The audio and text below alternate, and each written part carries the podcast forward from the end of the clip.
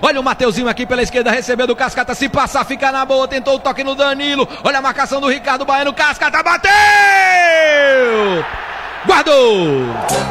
Que bonito é.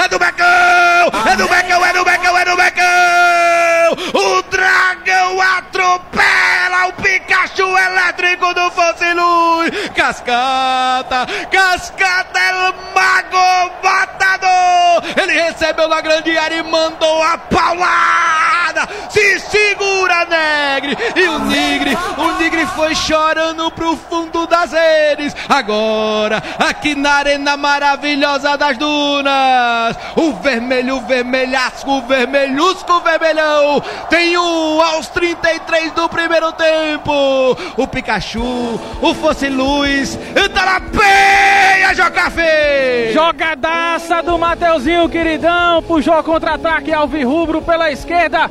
Chegou pela esquerda, deu um toquezinho para trás e o Cascata. E o Cascata, do velho Casca, encheu o pé direito. A bola estufou a rede, foi bonito, hein, queridão? Goleiro Vinícius Nigri nem chegou no lance